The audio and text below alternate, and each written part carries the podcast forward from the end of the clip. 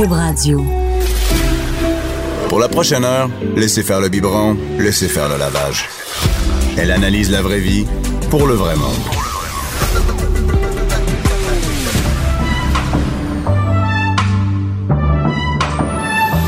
Mère ordinaire. Allô tout le monde, j'espère que vous allez bien. Non, ce n'est pas Bianca Lompré, c'est Anaïs Gertin-Lacroix qui va passer la prochaine heure avec vous. Êtes-vous euh, en forme? Est-ce qu'il y a un petit rhume à la maison? Moi, je vous pose la question parce que moi, personnellement, je suis top shape, contente d'être ici. L'homme, par contre, ma petite drama queen, moi, j'appelle ça comme ça. Et là, je vois Jonathan Garnier qui rit. Allô, Jonathan, comment ça va? Allô, Anaïs, ça va bien. Est-ce que t'es comme ça, toi? La grippe Ouais. d'homme, là, ça te met KO ou Euh, au contraire, t'es pas si Ben, mal? une- moi, j'ai j'ai un truc une fois par année, je sais pas ce que c'est, mais oui, c'est ça. Je fais ma pleureuse pendant pendant deux trois jours. Tu fais ta pleureuse. Est-ce que c'est vrai que la soupe ou les nouilles, c'est comme le remède? Euh, de la faire ou de la de la manger? Les deux? Les deux? Non, mais euh, tout ce qui est chaud, réconfortant, léger aussi pour le système.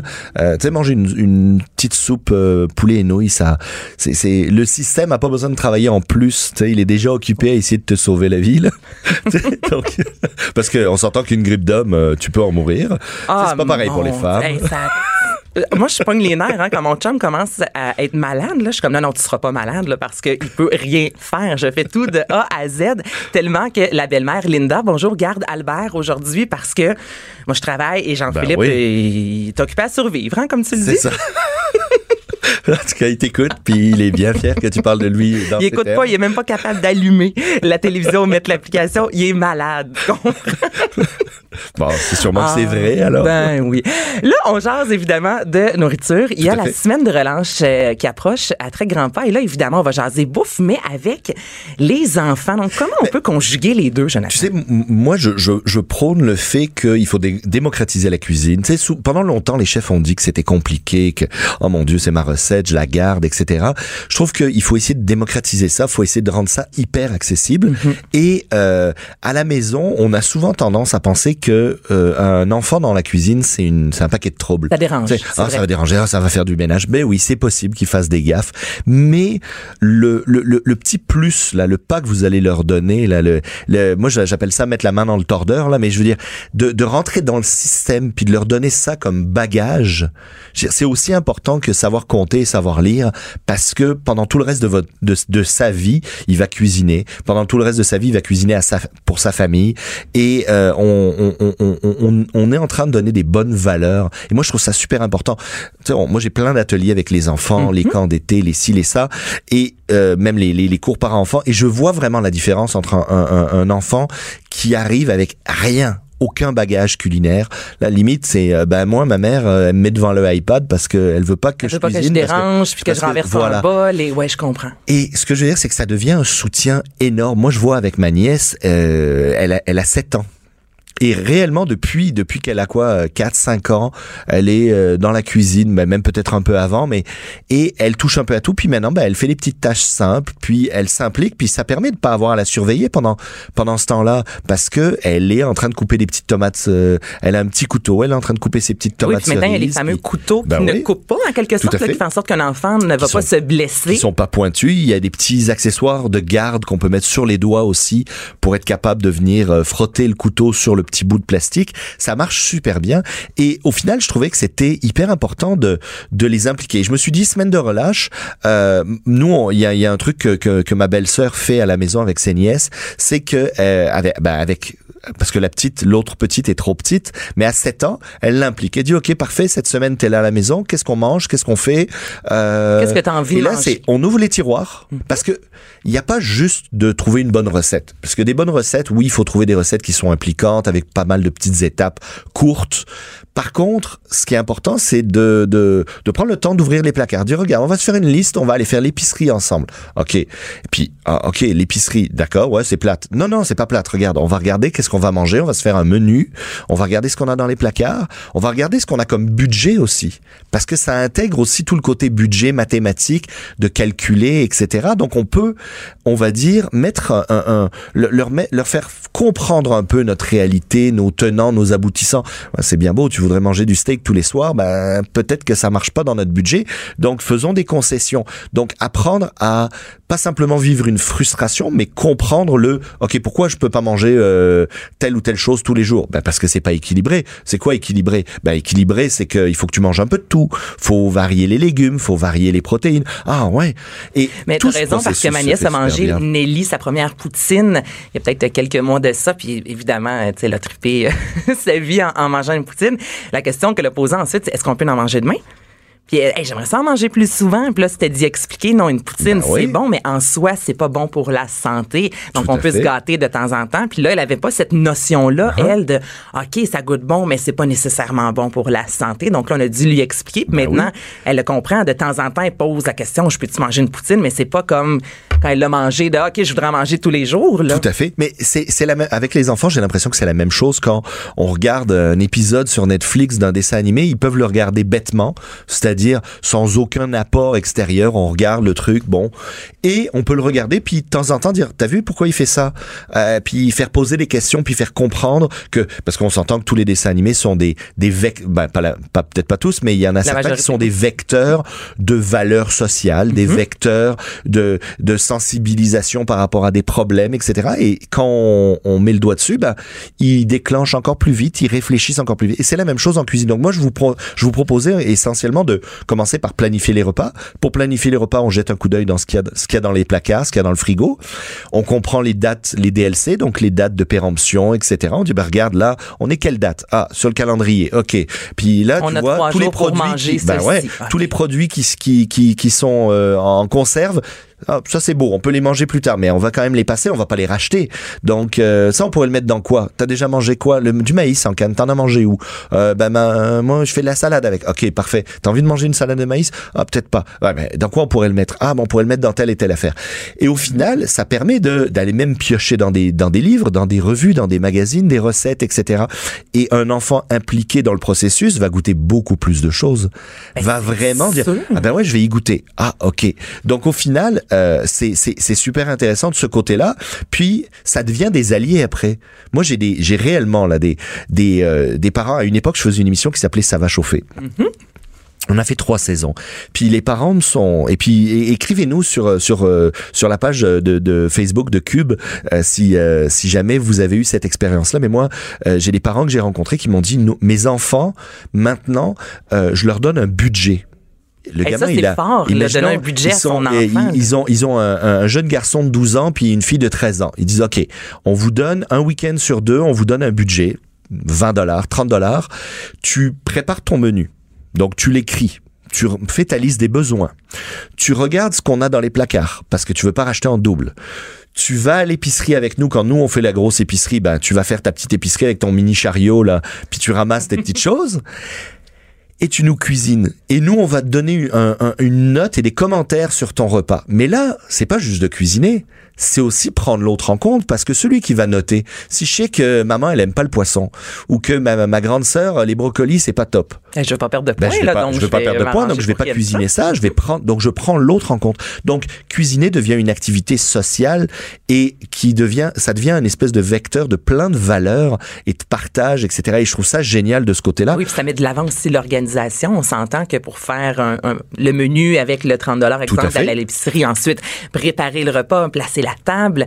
Complètement. C'est recevoir. une grosse activité en ben soi. Il y a beaucoup d'organisation, ben mais moi, j'ai de la misère à le faire. J'ai 31 ans. Donc, ben c'est sûr que l'organisation dans tout ça pour un enfant, oui, c'est sûr. Mais on peut plus. En plus, on est capable de. Euh, parce que souvent, les parents me disent, moi, en discutant, euh, c'est souvent, ah ben, on sait pas trop quoi faire. Bon, ils vont jouer un peu à la console, ils vont jouer un peu euh, dehors, ils vont jouer un peu ci, un peu ça. Mais honnêtement, si, imaginons qu'on décide de faire une, une soirée mexicaine, on dit, OK, qui on invite? Ah, mais euh, tante euh, tante Pauline, euh, on l'a pas on l'a pas invitée depuis longtemps. OK, on va voir si tante Pauline est libre vendredi prochain. Parfait. Donc on invite tante Pauline, mais là on dit écoute, faut être prêt là. Puis on fait une soirée mexicaine, on a dit parfait. Alors on va aller faire des recherches mais typiques. On peut faire une recherche sur Internet pour trouver des recettes.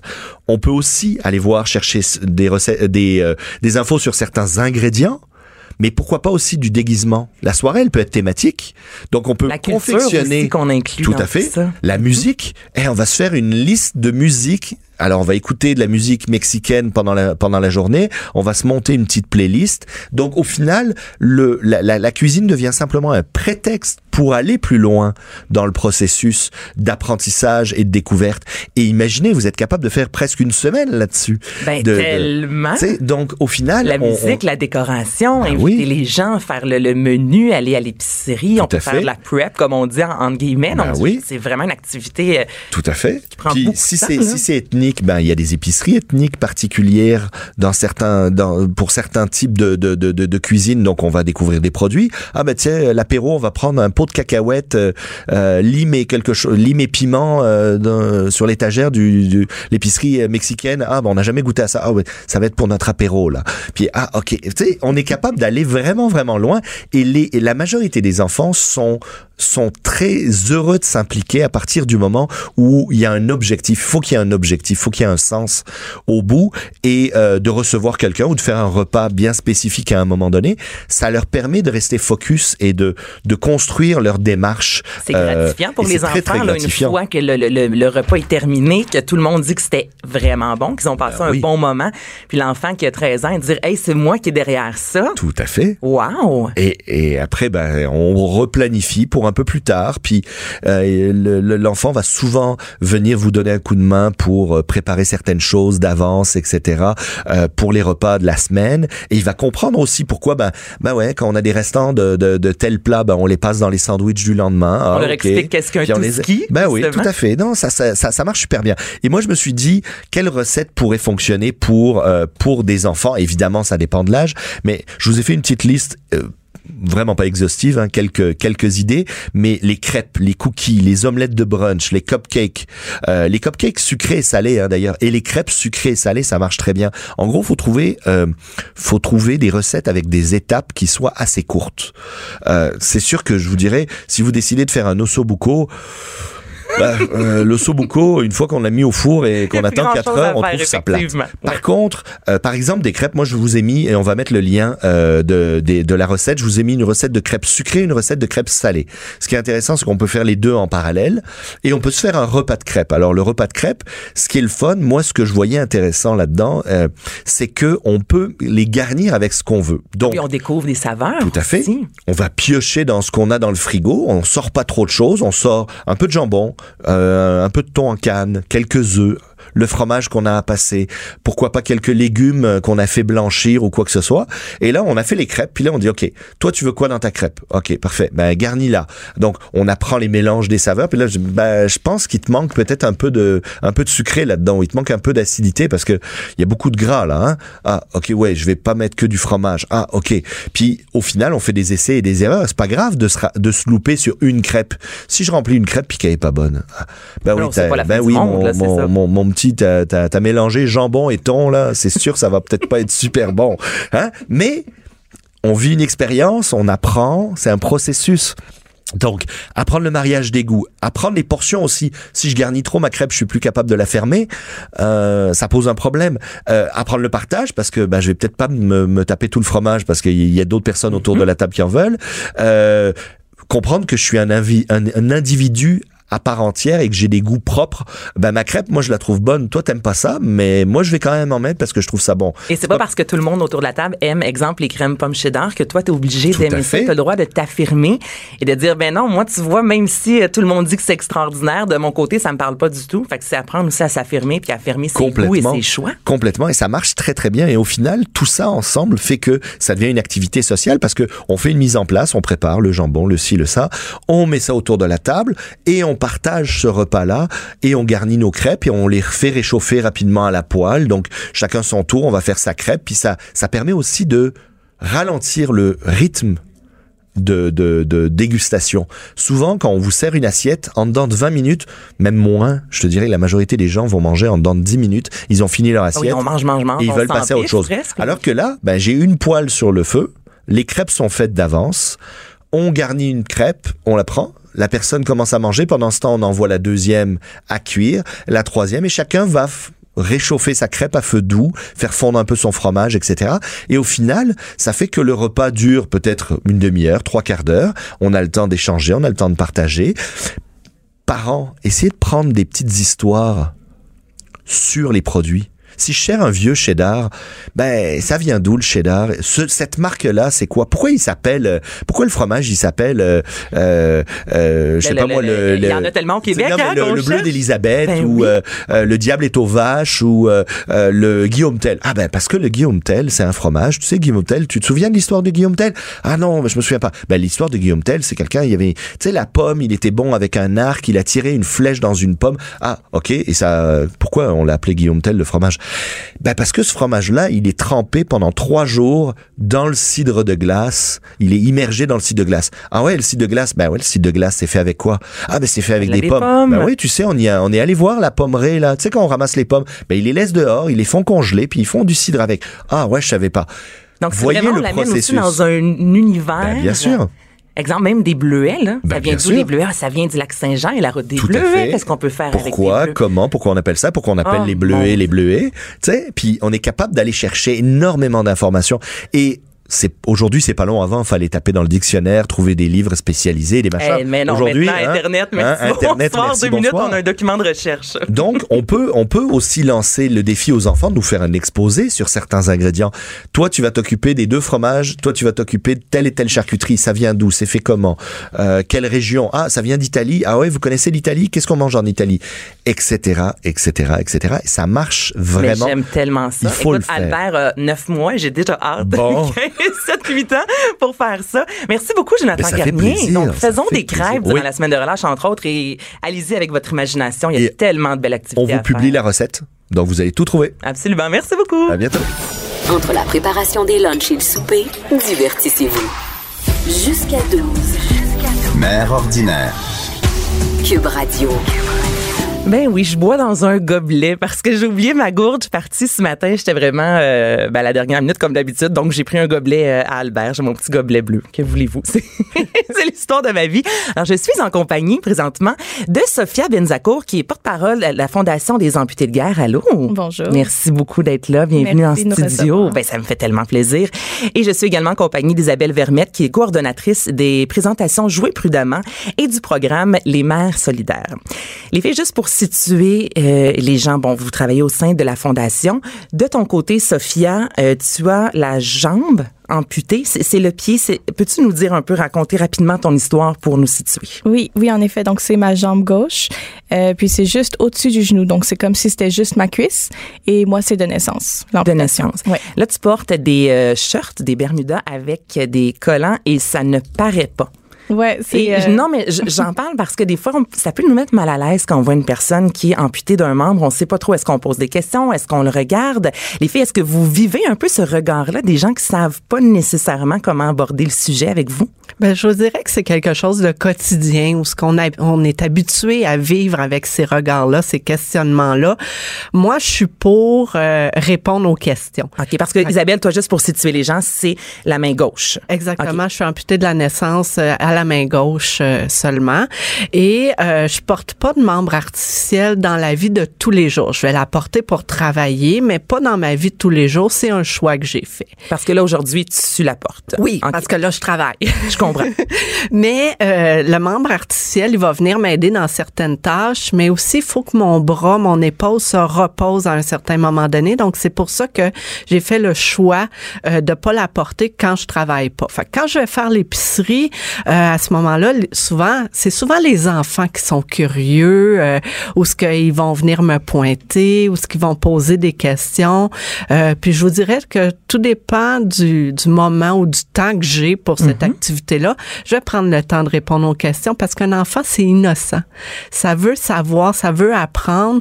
Puis moi, je pense que poser des questions, c'est la meilleure façon de d'apprendre de nouvelles choses. Ben oui, là, tu as dit que ton épaule doit se reposer. Donc, est-ce que c'est lourd? C'est pour ça, c'est il y a comme un poids lié à, euh, lié à, re- voyons, relié à tout ça. Voilà, je vais réussir à le dire. Ben notre bras, là je vais parler des bras, Sophia, Oui. parce que moi les jambes, j'ai les miennes.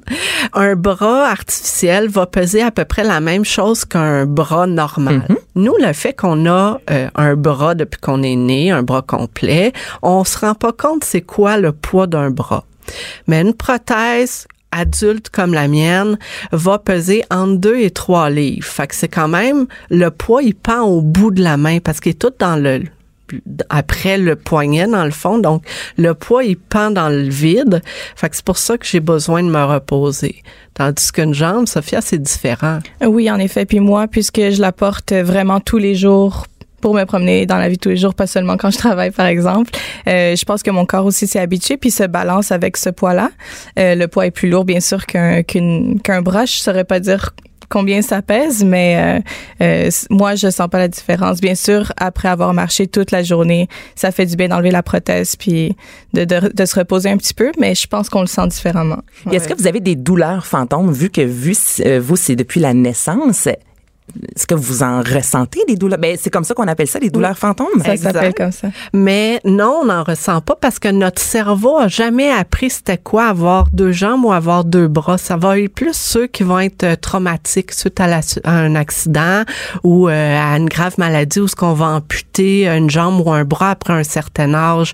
Le cerveau, les terminaisons nerveuses sont pas pareilles que quelqu'un qui a tous ses membres. Par contre, moi, euh, en fait, ma malformation de naissance c'est comme un, paquet de, de, différences au niveau des os. Donc, j'ai des os plus courts, j'en ai un qui manque. Euh, j'avais mon pied au bout de ma jambe, puis qui était comme, euh, euh, au lieu d'être perpendiculaire à la jambe, ça continuait tout droit. Puis, au bout Oh, du compte, Dieu, à un moment donné, c'est devenu comme un obstacle pour la fabrication des prothèses. Donc, on a amputé le pied. Et dans mon cas, moi, je sens, c'est pas des douleurs fantômes, mais je le sens. euh, c'est comme si euh, dans mon cerveau, le nerf qui allait avant jusqu'au Mhm. pied, ben, est encore là. Puis si je euh, donne la commande à, à mon à mon mes orteils de bouger, ben je le sens vraiment comme si c'est ce que je suis en train de faire. Mais quel âge avais-tu quand, quand tu as été Euh, amputé? C'était Quelques mois, j'imagine? Je pense que j'avais 15 ans, non non. 15 ans. OK. Ouais ouais ouais, c'est c'était assez tard. Donc c'est pour ça je pense que je le ressens si c'était aussi jeune que quelques mois, je pense pas que j'en ressentirais. Mais ça a jamais été des douleurs. C'est juste que je, si je j'envoie la commande de bouger les orteils, ben je sens vraiment qu'il y a des orteils qui bougent. Mais il y en a pas. Et comment on réagit quand on se fait dire on va devoir t'amputer? Euh, ben en fait moi je j'avais pas d'attache personnelle à ce pied, je faisais rien avec, c'était pas utile. Puis comme j'ai dit, ça venait encombrer la fabrication de la prothèse parce que ça venait au niveau où le genou devrait être. Donc euh, pour faciliter la fabrication, pour donner une meilleure démarche, pour que les l'esthétique soit euh, soit plus euh, correcte, il fallait le faire. Puis j'avais pas de problème avec ça non. Et là, par la suite, une fois qu'on se fait amputer, bon, j'imagine qu'il y a un, un temps de réadaptation. Ça prend combien de temps avant de dire, là, je marche correctement, j'ai pas besoin, exemple, de, de béquille, je prends chaise roulante. Ça prend combien de temps, toute cette étape-là? Euh, moi, je pense que ça a été assez rapide. C'était dans l'espace d'un été. Wow, fait- mon ouais. Dieu, OK. Ouais, c'était assez rapide.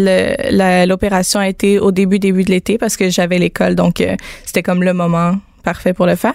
Puis euh, donc ça a été fait au début, puis je pense que c'était deux mois et quelques de réadaptation, disons, mais il suffisait juste que la euh, la cicatrice soit bien refermée, que ce soit comme solide, que ça fasse pas mal. Après on a fait une autre prothèse parce que c'est fait sur mesure, puis là ça allait être différent puisqu'avant il y avait un pied, maintenant il y a un trou. donc euh, donc c'est ça, juste le temps de refaire la prothèse aussi. Euh, puis là je commence à la porter petit à petit au début, puis après euh, c'était correct. Donc en tout et pour tout, disons en l'espace de trois mois. Mais c'est variable Mais beaucoup d'une personne à Ouais. l'autre. Sophia, faut dire qu'elle portait des prothèses avant, Avant, d'enlever ouais. son Ouais. pied. Euh, mais c'est vraiment, faut attendre que la guérison complète soit faite. Puis après ça, c'est une séance de réadaptation. Je dirais, euh, moi, pour avoir échangé avec plusieurs euh, familles d'enfants amputés, euh, ça va varier selon euh, l'activité de l'enfant.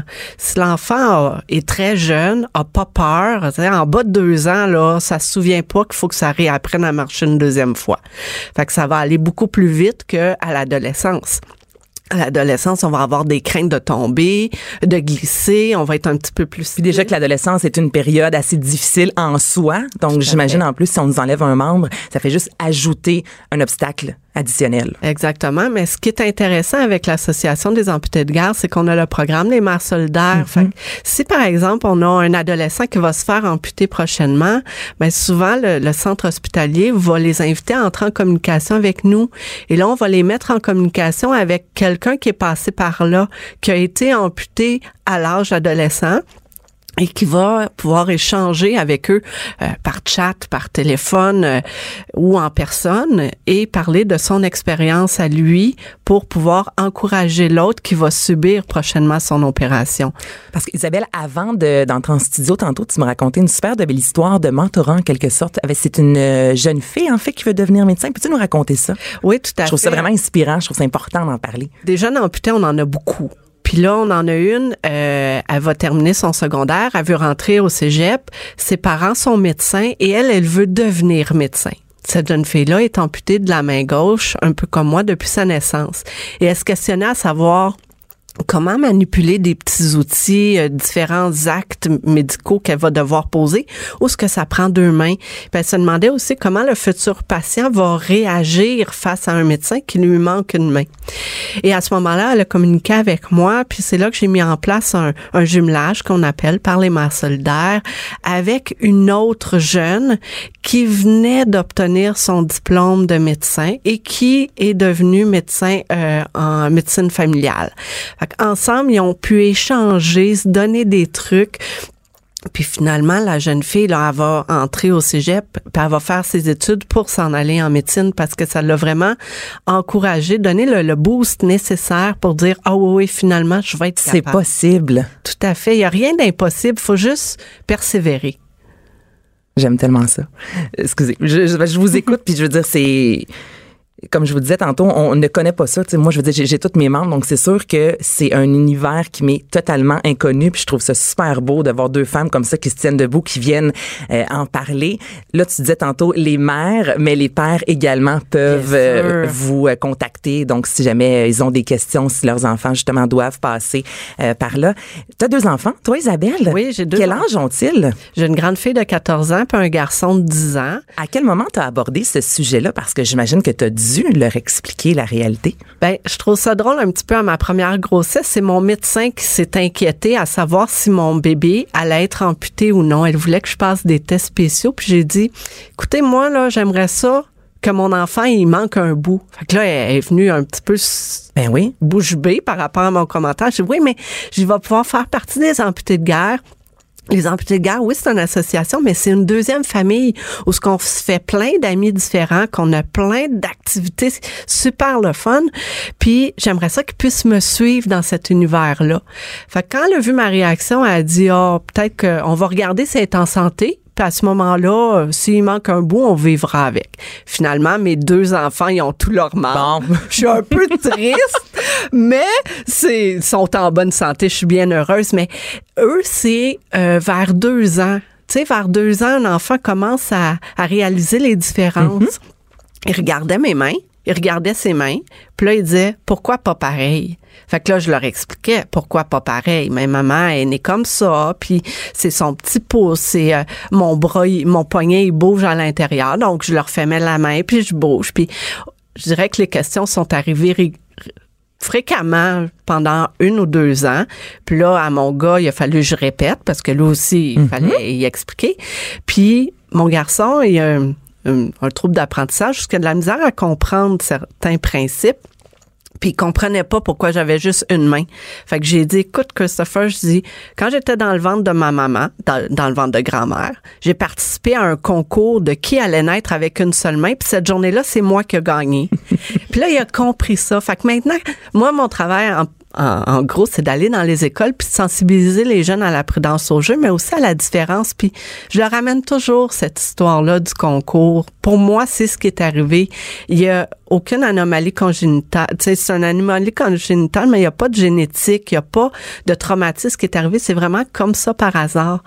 Mais euh, mes enfants, maintenant, ils sont un peu mes porte-paroles on disait tout à l'heure quand j'allais à l'épicerie, mais quand ils m'accompagnent, c'est souvent eux autres qui vont arrêter voir le petit jeune puis ils vont dire elle est comme ça, puis elle peut faire tout ce qu'elle veut, puis ça les a pas empêchés mes enfants à vivre une enfance normale, mais ils ont développé des trucs que je une sensibilité peut-être que d'autres enfants vont pas nécessairement oh, développer aussi rapidement en étant confrontés à une situation un peu différente justement. Oui, ça c'est certain. J'aimerais ça qu'on parle avant de terminer de jouer prudemment. Donc tu disais justement Isabelle que vous allez dans les écoles, c'est quoi ça exactement Jouer prudemment? Ben, c'est un programme qui existe depuis plusieurs années, qui a été créé à la suite d'un accident fatal d'un enfant et le papa voulait sensibiliser les autres enfants aux accidents. Donc, le programme Jouer prudemment a vu le jour euh, sous forme de char allégorique. On a un char allégorique qui prend part à défilé euh, de la parade de Montréal, euh, la parade du Père Noël à tous les ans pour sensibiliser les spectateurs à la prudence au jeu et à la prudence au volant. On a aussi des activités dans les écoles sous forme de présentation qui sont en passant sans frais. Les écoles ont juste à communiquer avec nous et à faire la demande. On envoie un représentant amputé dans leurs écoles ils peuvent parler de la prudence et désensibiliser les jeunes à la différence. Ce qui est intéressant de tous nos programmes, autant les mères solidaires que Jouer prudemment, ce sont des programmes qui sont financés par notre service des plaques porte-clés, qui est notre unique moyen de financement à l'association. Présentement, les gens ils reçoivent leurs plaques porte-clés par la poste et ils sont invités à faire un don. Tous les dons amassés par le service des plaques porte-clés vont servir à Sophia et à moi à payer nos différents membres artificiels qui sont pas couverts par le gouvernement. Combien ça peut coûter? Oh, ça varie beaucoup. J'ai vraiment aucune idée. Je sais même pas si ça se pose comme question, là, mais. Ça se pose légitimement. Euh, Moi, euh, je viens d'avoir justement euh, une nouvelle prothèse. puis j'ai vu pour la première fois, en fait, parce que j'ai 24 ans, mais c'est seulement maintenant que je vois combien ça coûte.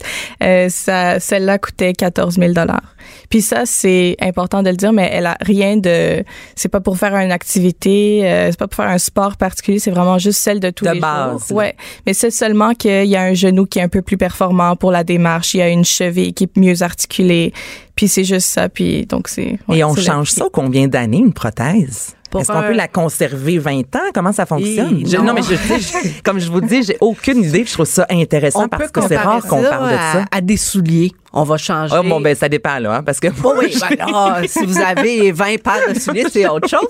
Mais je dirais, euh, en tout cas, pour les jambes, on les change plus souvent qu'un bras. Moi, maintenant, adulte, un bras, je peux le garder environ 6 euh, à 8 ans. Euh, mais quand on est jeune, on change de prothèse aussi souvent qu'on grandit. Fait Et eh, mon un enfant hein? d'âge primaire, ça va être une à deux fois par année. Plus jeune, on parle de deux à trois fois par année ça va vraiment avec la croissance de l'enfant. Mhm. Puis une jambe artificielle, c'est beaucoup, ça s'use beaucoup plus vite qu'un bras. Ben j'imagine. Ah oui. On, ah oui, moi, je me rappelle, on utilise nos bras, mais c'est sûr que les jambes, je veux dire, on, on vit avec nos jambes. C'est ça, on met tout notre poids sur la jambe tous les jours, puis les enfants, ça bouge. Moi, je me rappelle que euh, chaque fois qu'il arrivait comme un petit accident, qu'il fallait réparer quelque chose sur la prothèse, ben ça tombait toujours un vendredi. il, il croyait que je faisais exprès, mais non. Euh, ouais, donc des fois quand on joue, quand on la traite un peu moins bien, ben ça brise puis il faut euh, faut revenir. Des fois c'est nécessaire de changer ou juste de réparer. Mais euh, non, les, la comparaison avec les souliers est vraiment bonne surtout dans la croissance. Là. Ouais. Tout à fait. Merci beaucoup, mesdames. Honnêtement, je pense que c'est un sujet qu'on aurait pu jaser extrêmement longtemps. Le mm. site des amputés de guerre est un site extrêmement complet. là, je l'ai pas devant moi. Lesamputédeguerre.com c'est amputédeguerre.ca. Bon, vous voyez une chance que j'ai posé la question. Donc, amputédeguerre.ca. Un gros merci à Sophia Benzacourt, porte-parole de la Fondation des amputés de guerre, Isabelle Vermette, coordonnatrice des présentations Jouer prudemment et du programme Les mères solidaires. Je rappelle que les papas également peuvent vous contacter. Alors, je vous souhaite vraiment une, ben, une belle fin de journée. Merci beaucoup. Merci, merci à vous. Mère ordinaire. Joignez-vous à la discussion. Studio à commercial cube.radio. Appelez ou textez. 187 cube radio. 1877 827 2346. Anaïs Gertin-Lacroix qui vous accompagne dans Mère ordinaire en remplacement de Bianca Lompré. Je suis en compagnie de Jean-Philippe Daou. Allô? Bonjour. Et là, on parle un peu euh, showbiz, euh, un peu. on fait un suivi sur Jussie Smollett. Jussie Smollett. Jussie Smollett. J'ai la misère à dire son nom chaque fois. Oui, moi aussi, je, je, vais sûrement le, foirer son nom quelques fois pendant euh, la chronique. On va le foirer à deux, c'est bien correct. Exactement. Donc oui, j'avais promis la semaine passée de suivre cette histoire-là parce que bon, ça dure depuis euh, deux, trois semaines. Euh, cette histoire-là, c'est assez rocambolesque. Donc, juste pour vous situer, là, oui. Jussie Smollett, c'est un acteur ouvertement homosexuel. C'est ça. Il y a un lien à faire justement Exactement. avec Donc, noir et, ouvertement homosexuel qui mm-hmm. joue dans cette série-là qui est Empire, en fait, que j'ai jamais écouté de ma vie. Euh, mais donc, c'est ça. Donc, euh, cet acteur-là a soutenu, dans le fond, avoir été victime d'une attaque homophobe et raciste. Donc, c'est pour ça qu'on précise qu'il est noir, évidemment, et gay. Euh, le 29 janvier dernier, en pleine nuit, à Chicago. Donc, en fait, ce qu'il raconte, c'est qu'il se serait fait attaquer par deux hommes masqués, en fait, qui lui auraient crié Empire Faggot et Empire Nigger, donc en référence à son orientation sex- sexuelle et à sa couleur de peau. Et il lui aurait aussi crié qu'il était dans le pays de MAGA, donc en référence à Make America Great Again, le slogan de Donald Trump. Notre ami Donald Trump. Oui, c'est ça. Et après ça, bon, le- le- les hommes lui auraient passé une corde au cou et il aurait aspergé d'un euh, d'une substance chimique là, ça serait genre de l'eau de javel, un truc du genre. Et euh, on avait déterminé que c'était la partie la plus triste de l'histoire la semaine passée, mais c'est qu'il sortait d'un restaurant Subway. Euh, quand c'est arrivé l'attaque, il il venait s'acheter une salade. À 2 Moi, heures c'est du ça, je matin. mange au Subway, par contre, la salade. Ah oui, on se demandait qui euh, commandait les salades au Subway semaine passée. Moi, toujours, je, ouais, c'est ça. Fidèle au poste, je mange ma salade au Subway. Intéressant. Ben, coudon, continue ton histoire. Oui, oui. Donc là, lundi dernier, euh, on avait appris dans le fond que la police de Chicago avait arrêté euh, deux hommes relativement à cette affaire-là. C'est deux frères en fait d'origine nigérienne. Ils ont, ils, ils- ils ont arrêté puis ils, ils ont été tout de suite libérés ces deux frères-là parce que bon, ils ont déc- la police a découvert des nouvelles preuves dans cette dans cette affaire-là. Et donc déjà là, déjà lundi passé, donc on, les doutes commençaient à Les planer sur la soupçons étaient vers- là, là, oui. C'est ça, sur la version des faits là, de l'acteur. En fait, on le soupçonnait- on le soupçonnait d'avoir euh, payé lui-même les deux frères pour euh, se faire attaquer dans la rue. Donc, c'est là qu'on est- on, on en était euh, lundi dernier et tu t'en doutes sûrement, mais la, la semaine a été riche là, euh, Ben. en rebondissements. Euh, pour vrai, on dirait qu'on suit une série. Ah, c'est vraiment la saga, là. Oui, oui. Puis genre une série, Tous les médias en parlent. C'est ça. Puis genre une série que tu te dis, voyons, ça n'a pas de bon sens, c'est vraiment tiré par les cheveux. Mais on ça pas. pourquoi il a fait ça. Mais c'est ça. Donc là, bon. Puis là, on va se le dire, il a passé une très mauvaise semaine. Il a été arrêté premièrement jeudi. Dernier, la police l'a arrêté, puis euh, en fait, ils l'ont accusé d'avoir déposé une fausse plainte justement relativement à cette euh, attaque-là. Bon, là, il a été relâché sous caution. 100 000 hein, si je me trompe pas. Ouais, c'est ça. le- Mais, euh. La caution est 100 000 mais là, je pense qu'ils doivent payer une partie qui est genre 10, 10 whatever. En tout cas, il a payé euh, des milliers de dollars pour, euh, ressortir. sortir. Exactement. Et là, la, police a genre fait une conférence de presse. Donc, elle l'a accusé publiquement, c'est ça, d'avoir payé 3500 dollars en fait, aux deux frères, pour qu'ils orchestrent donc cette attaque raciste et homophobe-là en pleine rue contre lui. Euh, la, la police l'accuse aussi d'avoir envoyé une fausse lettre euh, qui contenait des insultes racistes et homophobes, donc dans les jours avant l'attaque. Et euh, euh, le chef de police a vraiment eu des mots très très durs là, dans euh, dans sa conférence de presse. Il, il laisse pas planer beaucoup de doutes là, sur euh, sur cette histoire-là. Dans le fond, il a dit que l'acteur avait exploité la douleur et la colère du racisme pour promouvoir sa carrière. Et ce qu'il faut savoir, c'est que ce policier-là était noir aussi. Donc celui qui euh, qui faisait la conférence de presse était noir euh, aussi. Euh, Toujours selon la police, en fait, euh, dans les jours qui ont précédé l'attaque, Justice Smollett aurait été en communication avec un des deux frères euh, qui l'accuse de l'avoir accusé, euh, de l'avoir euh, attaqué dans le fond. Et il lui aurait notamment envoyé un message texte qui disait avoir besoin de son aide et qu'il voulait le rencontrer en, en face à face, dans le fond. Et puis, euh, voilà. Il aurait aussi donné de l'argent aux deux frères pour qu'ils s'achètent des vêtements et pour qu'ils achètent la fameuse corde. Des vêtements. Des vêtements, je pense que les masques, le genre pour l'attaque, et genre la, la fameuse corde. corde qu'ils lui ont passé au cou. Donc Euh, là, est-ce pendant qu'on peut dire vraiment qu'il est coupable? Ben là, pas, pas coupable encore, mais il est accusé en tout cas. Là, il est accusé. oui, c'est ça. Euh, puis aussi, euh, d'ailleurs, euh, donc là, c'est dans les jours avant, mais une heure avant l'attaque, il a aussi été en communication avec euh, un des deux frères Avant d'aller au Subway. avant d'aller au Subway, exactement. Puis c'est en pleine nuit.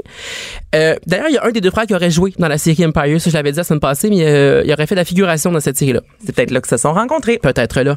Donc oui, donc euh, il aura parlé avant. Aussi euh, quelques heures après euh, l'attaque et euh, quelques jours plus tard alors que les deux frères étaient retournés au Nigeria. Parce que dans le fond, ce qu'il faut savoir aussi, c'est que les deux frères se sont fait arrêter à leur retour du Nigeria comme deux semaines plus tard. Ils sont revenus comme mi-janvier. Bon, mi-février. comme histoire, hein? Oui, non, c'est vraiment rocambolesque. Donc, eux, quand ils sont revenus, ils se sont fait arrêter à l'aéroport de Chicago par les deux, par les policiers, en fait. Et ils ont été, donc, arrêtés puis relâchés, comme je disais tantôt, un peu plus tard. Euh, aussi, je disais que euh, Justice Smollett, quand il retourné sur les lieux donc de l'attaque, il a pointé une caméra de sécurité qui est un petit peu louche, là, une caméra pas pantoute évidente, puis il a dit ah euh, c'est bien le fun, euh, je suis content, ça a été filmé. Bon, finalement, euh, la caméra pointait pas du bon côté, Donc, ça n'a pas été filmé. ça n'a pas été filmé, mais euh, dans le fond, le, le policier, lui, ce qu'il a dit, c'est que euh, Justice Smollett aurait choisi spécifiquement cet endroit-là parce qu'il voulait que ça soit filmé. Et donc, malheureusement pour lui, ça n'a pas été le cas parce Donc, que ça aurait fait du ailleurs. repérage Oui, c'est ça, de crime, là, si je Exactement. bien. Mais, mais de la façon que les caméras étaient pointées, ça a permis quand même aux policiers de voir les deux gars arriver. Et puis après ça, ils ont comme, re- ils ont comme retourné en arrière, ils ont utilisé plein de caméras à travers la ville, puis ils ont pu voir qu'il est arrivé en taxi quelques blocs plus loin, euh, qu'il avait pris un Uber pour se rendre à la première destination. Fait que ça, ça aura quand même permis là, de, de retracer ces deux gars-là. Mon Dieu, hey, en veux-tu du rebondissement? Ah, Il y en a, il y en a, il y en a. Euh, D'ailleurs, euh, s'il est reconnu coupable, là, ce fameux Jossie Smollett, euh, il pourrait euh, faire face à trois ans de détention. Ça, c'est donc c'est quand même. euh, Quelqu'un qui voulait euh, faire avancer sa carrière. Ouais, On c'est- appelle ça gâché. un petit, euh, ouais, un petit fail. Puis d'ailleurs, euh, déjà, ça va pas bien pour sa carrière parce que, euh, comme si sa semaine n'allait pas déjà assez mal, les producteurs de la série Empire ont fait disparaître son personnage, en fait, parce qu'il restait comme deux, euh, il restait comme la finale de la saison à tourner, qui était en deux épisodes. Et puis, ils ont fait, euh, ils ont changé le scénario à la dernière minute pour euh, faire disparaître le personnage euh, de l'émission. Et, euh, parce que, bon, évidemment, ça, ça créait un petit, Même petit tollé, puis c'est normal. oui, puis sur le, le- le plateau de tournage également, il y avait un petit malaise, j'imagine, quand il, quand il est retourné pour tourner. Enfin. Donc, lui, il s'est excusé auprès là, des membres de l'équipe de la série pour les avoir mis dans la barra, évidemment. Malgré ça, il, lui, il dit quand même qu'il est encore, euh, qu'il est encore euh, innocent. Fond, il là, clame son innocence. son innocence. Là, il cla- OK. Oui, oui. euh, non, Moi, moi, lui, je euh, pensais là, qu'il avait comme finalement avoué que tout ça était euh, du théâtre. Non, non, et puis d'ailleurs, il, est- il est un peu fâché parce que, euh, bon, il dit évidemment que sa présomption d'innocence est un peu euh, bafouée, puis euh, quand il avait, il avait donné une entrevue la semaine dernière aussi, puis euh, en fait, euh, il disait que qu'il était triste et fâché que qu'on remette en question sa version des faits, tout ça. Donc lui, il clame toujours son innocence. Euh, et d'ailleurs, hier, il y a le, le TMZ, donc qui est un, un site à potins aux, aux États-Unis, qui a euh, diffusé des nouveaux détails. Ça, c'est bien intéressant. Euh, dans le fond, la police, donc eux, ils reconnaissent que la police a affirmé donc qu'il avait payé 3500 dollars pour euh, donc pour pour se faire attaquer. Mais il y a une source proche donc de l'acteur qui a dit à TMZ Pas une source proche. Une Hey, source selon proche. une source. Hein, oui, qui est jamais nommée cette fameuse source proche. Donc, cette source proche-là a dit que le chèque de 3500 dollars, en fait, euh, servait à payer un programme d'entraînement et non euh, payer l'attaque. OK. Parce que donc, ça a l'air qu'il y a un des deux frères qui euh, bah, qui, qui donne des cours de qui en fait qui donne des Mais attends un euh, peu, là, moi, que j'ai lu sur les médias sociaux, Oui. qu'il avait payé en chèque. Oui, c'est ça. Donc, j'imagine, habituellement, quand on paye en chèque, on écrit la raison pour laquelle. Ben, c'est ça. On, exemple, je faut pas être à Papineau. là. Exactement. On a vu des captures d'écran de ce fameux chèque-là. Et puis, c'était écrit Five Week Nutri- Nutrition, Nutrition Workout Program, Don't Go. Je salue notre anglais Oui, notre, ma- notre magnifique anglais, l'accent euh, fabuloso. Euh, oui, donc Five Week Nutrition Workout Program, Don't Go. Donc, c'était écrit ça dans l'espèce de- d'endroit où on peut indiquer là, le- la raison de, du chèque. Et, bon, là, vous, vous- vous- je- clairement, tu te dis, c'est qu'est-ce que- pourquoi Don't Go, tu sais? Pourquoi Don't Go? Donc, ça fait référence à une chanson. C'est encore bien bon, cette histoire-là, tu vas voir. Ça fait référence à une chanson, euh, donc, de ce fameux Jossie Smollett-là. Et, donc, il devait tourner un vidéoclip. OK, pour la chanson Don't Go, quelques semaines plus tard. Donc, il s'entraînait pour avoir une oui, parce qu'il était, eh ben oui, parce qu'il était en euh, torse nu dans ce, il allait être en torse nu dans ce, dans ce vidéoclip-là, dans le fond. OK. Fait que là, il voulait être en belle, belle shape. Puis ça a l'air toujours, cette, selon cette fameuse source-là euh, qui a euh, discuté avec TMZ, que le- que l'acteur voulait être à son meilleur et qu'il voulait perdre une vingtaine de livres pour euh, être en belle, belle shape là, pour son vidéoclip. Donc, Mais là, c'est quand on va savoir si tout ça, c'est vrai. Là? Y a là- un procès qui s'en vient bientôt? Mais là, l'enquête se poursuit, évidemment. oui. Puis là, il va y avoir un procès sûrement parce que bon, il est accusé formellement. Euh, donc lui, il va, il va pouvoir se défendre, euh, c'est sûr. Là. Mais la police, donc là, la police euh, étant euh, le chef, je pense que c'était le chef, ou en tout cas le porte-parole, était en entrevue ce matin à une émission américaine, puis lui il disait qu'il détenait beaucoup d'autres preuves. Là, tu sais, il y en a diffusé quelques-unes, euh, mais lui, dans le fond, il défend son enquête puis il dit que même si bon, ça serait pour payer euh, un entraînement, tu sais, ils ont d'autres preuves dans l'histoire qui permettent de, de dire que c'est lui qui a orchestré dans le fond cette, cette attaque-là. Il va avoir un livre bientôt. Ça, c'est Ben, sûr. euh, une moi, je ferais une série. Une fois, j'achèterais les droits.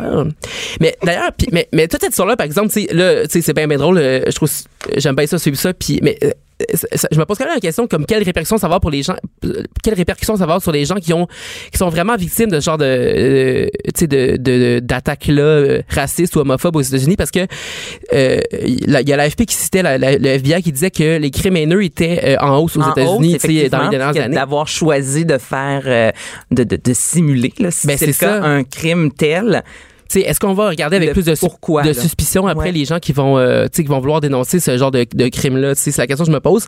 Ça sera à voir.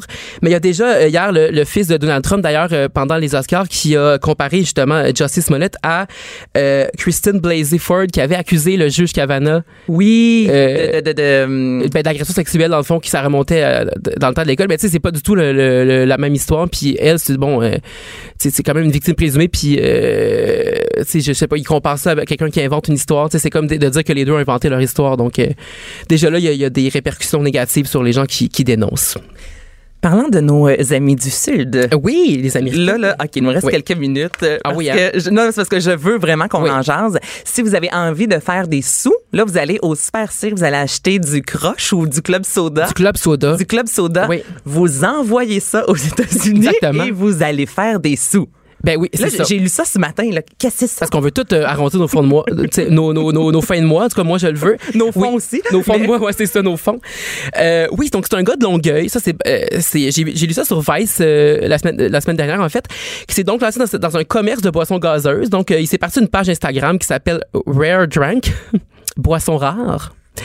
euh, en français, euh, sur laquelle donc il vend des boissons gazeuses comme euh, le vulgaire crème soda.